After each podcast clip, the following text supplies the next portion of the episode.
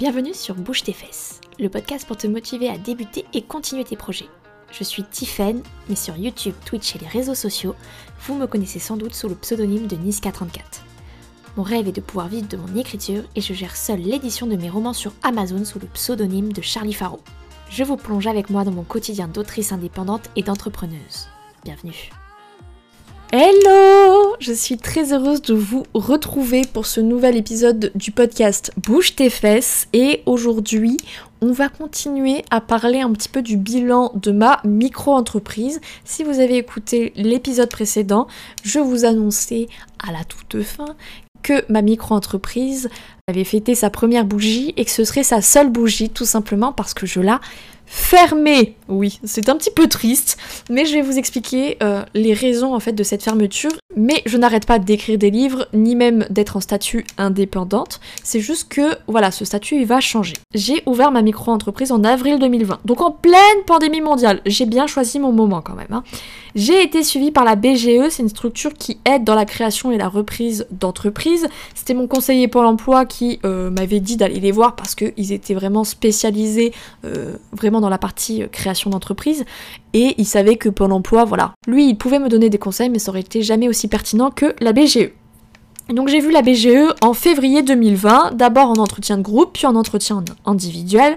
À la base, je devais partir un mois en Thaïlande en mars, donc j'avais prévu de faire un atelier de groupe spécialisé sur la micro-entreprise en avril normalement sachant que comme j'étais euh, au chômage, je bénéficiais de l'ACRE. Hein. Évidemment, je suis passée euh, l'année où l'ACRE ne durait plus 3 ans, mais une seule année.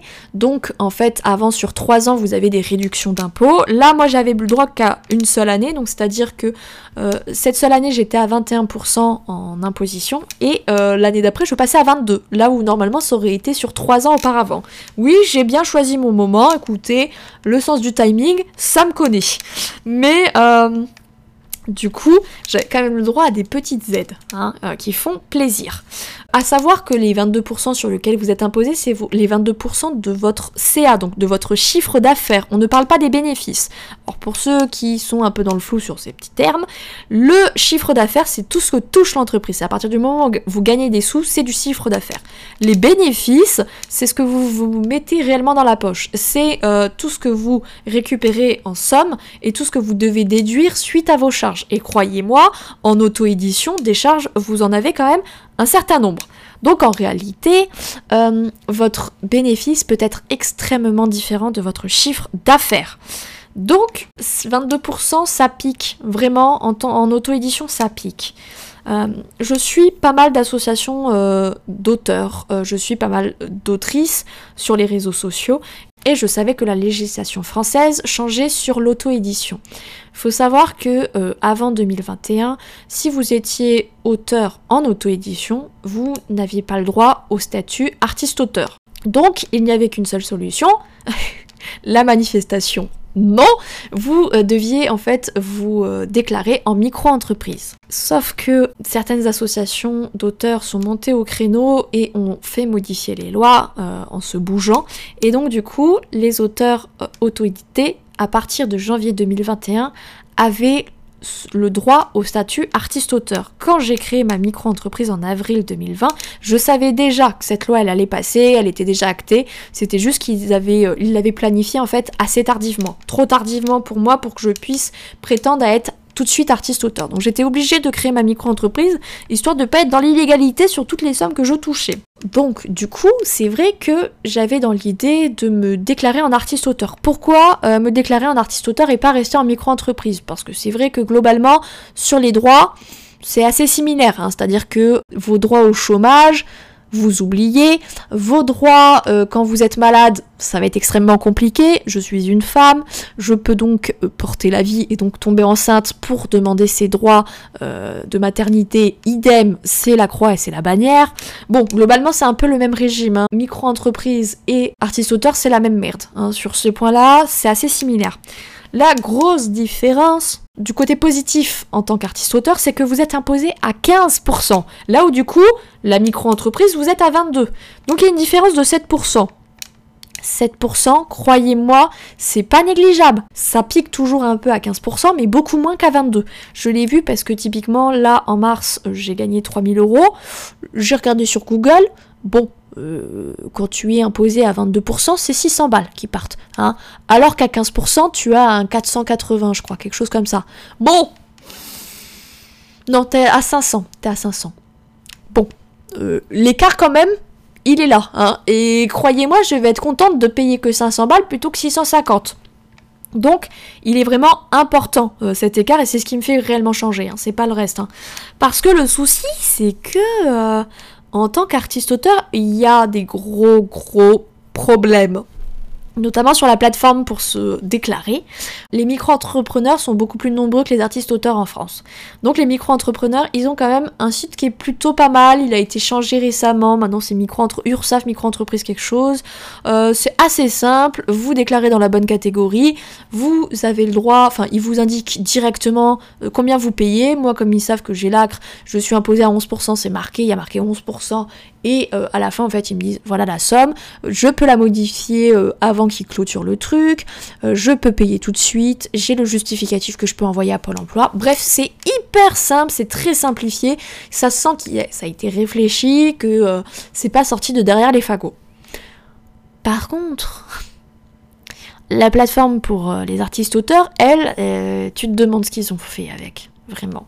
Je ne l'ai pas encore testé, mais je suis quand même un certain nombre d'auteurs sur les réseaux sociaux, et eux, et eux, ils en parlent pas mal. Il y a même des petites captures, des petits trucs un peu sympas, et je sais que ça va être la, ça va être la guerre. Vraiment, parce que la plateforme, euh, l'année dernière, il y en a la moitié pouvaient pas se c'est-à-dire qu'on leur avait filé des identifiants qui ne fonctionnaient pas. Ceux qui arrivaient à se donc là déjà, vous avez déjà perdu la moitié des artistes auteurs. De cette moitié-là, celle qui arrive à se loguer, bah, tu te redivises en deux, puisque il y en a en fait qui n'arrivaient pas à, euh, à donner leurs chiffres. Donc déjà, sur l'entièreté des artistes auteurs, il y avait que 25% qui arrivaient à mettre leurs chiffres, et sur ces 25%, bon bah il y en avait 12 qui arrivaient jusqu'à la fin à payer parce que il y avait encore des soucis après. Pour vous dire à quel point la plateforme n'est pas bonne. Euh, pareil, la GESA, donc qui gère euh, le recouvrement en fait des impôts, a fait de la merde, c'est-à-dire qu'il y a des auteurs qui n'auront pas le droit à la retraite ou qui auront un faible revenu parce qu'ils ont oublié de demander les cotisations.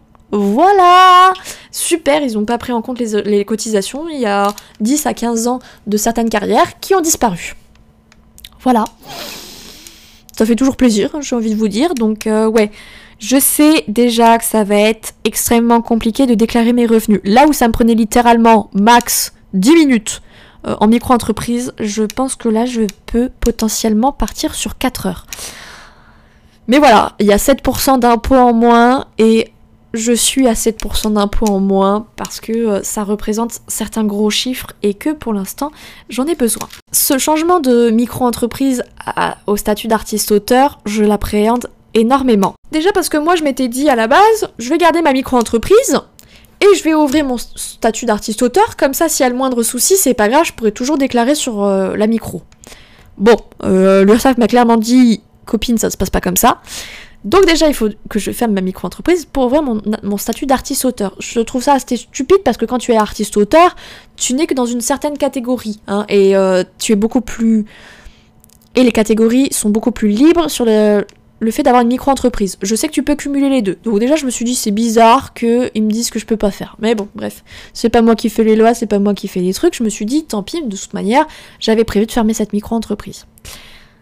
Donc, là, j'ai fermé ma micro-entreprise et j'attends d'avoir des news un petit peu, de savoir où, ça en est, est-ce que tout est bon, est-ce que tout est clôturé, d'avoir euh, les papiers qui me disent, ça y est, c'est fini, c'est acté et euh, de pouvoir commencer à faire les démarches pour ouvrir du coup mon statut d'artiste-auteur. Là pareil, ils peuvent te refuser à différents, moments. Donc en gros, je sais que ça peut prendre du temps avant que je retrouve avec un nouveau statut. Et au-delà de ça, et au-delà de ça, je sais que avec Pôle emploi, ça risque de poser des problèmes. Hein Parce que déjà qu'ils n'arrivent pas à me mettre en catégorie créateur d'emploi alors que j'ai une micro-entreprise, avec le statut artiste-auteur, je vais pas vous mentir, j'ai extrêmement peur. Et bon, écoutez, euh, j'aime vivre dangereusement. et que euh, voilà, j'ai besoin de moins payer d'impôts, euh, en tout cas au début de mon activité, et que bah, mine de rien, voilà, avoir ce statut, c'est quand même une certaine légitimité, même si en vrai, bon, je suis toujours vue comme le vilain petit canard de l'édition classique, mais toujours est-il que, ouais, j'ai un statut d'artiste, et c'est quand même important parce que l'État reconnaît ma place. Et c'est ça quand même que j'apprécie. Donc, du coup, j'appréhende pas mal euh, avec cette plateforme qui est buggée euh, énormément, hein, voilà, où très régulièrement ça peut euh, mal se passer. Je sais pas non plus si je me déclare mensuellement comme c'est le cas, ou si je vais le faire de manière trimestrielle, voire annuelle, parce qu'il faut savoir que en maison d'édition, en tant qu'auteur, bah, souvent les maisons d'édition elles vous payent une seule fois par an. Euh, je vais pas te mentir que si je paye euh, mes impôts une fois par an, ça va piquer quand même et que ça veut dire qu'il faut que je prépare en fait tout ce que je vais toucher, il faut que je prépare en amont et que je me retrouve pas à sec parce que euh, la somme aura été plus importante. Et aussi comment ça va se passer avec Pôle emploi? Parce que pour l'instant, ils savent que tous les mois, j'ai un papier qui dit Regardez les copains, je gagne tant ce mois-ci. Mais si c'est à l'année, comment ils vont me verser? Mon petit chômage, hein Parce que là, pour l'instant, c'est par mois. Comment ça va se passer dans ces cas-là? Donc, du coup, il y a beaucoup de changements. Je sais qu'ils sont, qui vont mettre un peu de temps à se faire. Hein, une fois que j'aurai pris en main la plateforme, buggée de fou. Euh, une fois que j'aurai vu comment ça se passe avec Pôle Emploi et tout, ça va être une nouvelle routine à mettre en place. Hein, une fois qu'après, voilà, au début, la micro-entreprise, j'étais pas certaine. Je cliquais sur tous les boutons pour voir euh, où je devais m'actualiser. Bon, maintenant, je te fais ça en trois clics parce que j'ai pris j'ai pris le coup de main et que voilà, j'y arrive. Euh, il faut savoir que là, voilà, la plateforme des artistes auteurs, elle est beaucoup buggée, mais beaucoup moins qu'avant. C'est-à-dire que normalement, maintenant, je pourrais me loguer sans aucun souci. Parce que il y a plein d'artistes auteurs qui ont le souci, eux. Et donc du coup, ça a été réglé. Donc c'est vrai que j'arrive un petit peu après d'autres, et euh, normalement, ça devrait être moins la galère. Mais du coup, oui, il y a beaucoup de changements, et c'est des changements qui se rajoutent euh, à ma vie d'indépendante. Parce que mon métier principal, c'est de faire, enfin, c'est d'écrire des livres, mais de les faire aussi. Hein. C'est-à-dire que je gère tout le reste derrière. Et l'administratif se rajoute par-dessus. C'est un peu la cerise de ton gâteau. Hein. Et euh, je sais que l'administratif, ça en, saoule un certain nombre, moi y compris. Et euh, ça va être beaucoup de stress en plus, en plus de tous les romans, de savoir si mon nouveau roman va fonctionner, savoir si je vais pouvoir payer tout ci, tout ça. C'est beaucoup de stress en plus. Mais ça fait partie en fait de tout travail d'indépendant, même en tant que salarié, ne serait-ce que les impôts sur le revenu. Bon voilà, hein, euh, c'est des choses, on est obligé euh, d'y passer tous les ans. Euh, même si maintenant on va avoir, voilà, hein, c'est directement prélevé sur ton salaire, mais tu recevras quand même ta petite fiche, il faudrait quand même que tu vérifies que ce qu'ils ont, t'ont enlevé, ça correspond bien à ce que tu as, à ce que tu as déclaré. Donc mine de rien, tu les auras quand même toujours. Hein. Tu devras toujours appeler les impôts s'il y a une merde. Bon, donc l'administratif, tu l'as dans ta vie de tous les jours. C'est juste qu'en tant qu'indépendant, elle se rajoute, elle peut provoquer beaucoup de soucis. Donc il faut pas se planter. Mais euh, voilà, je sais aussi que euh, c'est pour le mieux. Je sais aussi que je ne vais pas seulement rester en statut d'artiste-auteur. Euh, j'ai un rêve. I have a dream. Mais j'ai un rêve, c'est de devenir propriétaire avant 30 ans. Et je sais très bien que quand tu es artiste-auteur, c'est compliqué de demander des prêts à la banque. C'est pas infaisable, hein. il y en a qui le font, etc. Faut passer avec des courtiers, faut justifier de certaines sommes, etc. Et je me dis que d'ici, euh, je vais avoir 26 ans à cet été, donc on va dire d'ici 4 ans, je pourrais sans doute avoir des revenus beaucoup plus réguliers et qui font un peu moins pitié que 900 euros bruts par mois, qui vont pouvoir me permettre de négocier ça avec une banque. Mais j'aimerais très très très fortement euh, à terme ouvrir ma propre maison d'édition. Pourquoi ouvrir ma propre maison d'édition? Tout simplement parce que du coup j'aurai un statut de société, ce qui me permettra de déduire la TVA, de déduire des charges, et surtout ça me permettra de dégager un deuxième salaire. Je me verserai un salaire d'éditrice et je me verserai un salaire de artiste-auteur.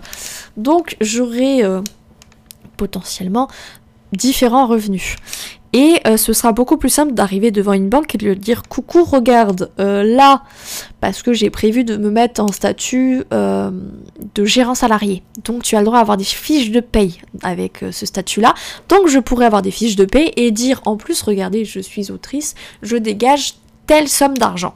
Donc je pense très fortement que je vais passer en société. En plus, euh, quand vous êtes en maison d'édition, vous avez le droit à des avantages supplémentaires, notamment sur les livres audio.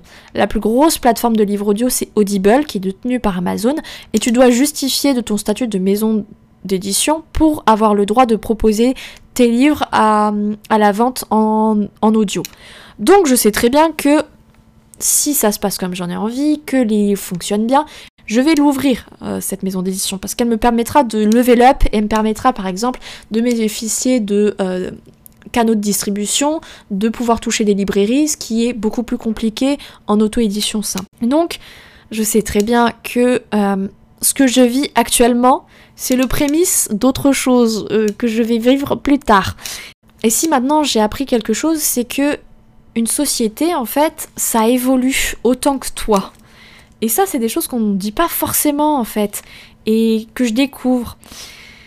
Une entreprise, c'est vivant. Ça grandit, ça évolue, ça change, ça peut mourir, ça peut passer par des tas d'étapes et d'épreuves et que ça peut la modifier. Je suis autrice, donc je vais sortir la métaphore du livre, mais j'ai écrit un chapitre euh, de mon parcours d'indépendante en étant en micro-entreprise. Mais là, voilà, je clôture ce chapitre-là pour ouvrir un nouveau chapitre sous le statut d'artiste-auteur et potentiellement il y aura un nouveau chapitre où je vous dirai je crée ma propre maison d'édition. Mais ce chapitre-là, il sera peut-être pas dans ce livre-là. Ou alors c'est si vous imaginez votre vie sur plusieurs tomes, ce sera un nouveau tome, ou si vous imaginez en un seul bouquin, ce sera bien plus loin dans le livre. À ce moment-là, je vous ferai un bilan. Euh, si je monte ma, ma maison d'édition et que j'ai toujours ce podcast, je vous en parlerai bien évidemment. Et je vous, dirai un peu euh, par tout ce que je suis passée. Mais je sais déjà que je vous ferai un bilan de ce changement, de savoir euh, les difficultés que j'ai eues à clôturer ma micro-entreprise, à ouvrir mon statut d'artiste auteur. J'espère ne pas avoir de soucis, mais bon, vous connaissez l'administration française, moi aussi. Il y a des chances que ça merde à un moment. J'espère pas, mais bon, écoutez quand j'arriverai à payer mes impôts, euh, je considérerai du coup que c'est réussi. Cet épisode touche à sa fin. Je voulais vous expliquer pourquoi et comment je voulais changer de statut. En tout cas, moi, je vais vous laisser là pour cet épisode de Bouge tes fesses. N'hésitez pas à me retrouver sur Amazon, Charlie Faro, Charlie avec un Y Faro, 2 R O W. Moi, je vais vous laisser là. Je vous fais à tous et à toutes de gros bisous. Je vous aime tous très fort. Ciao, ciao